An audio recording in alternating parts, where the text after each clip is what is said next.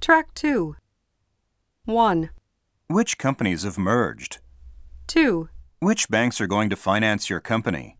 3, Which countries make up NATO? 4, Which states are the West Coast? 5, Which colleges make up the Ivy League?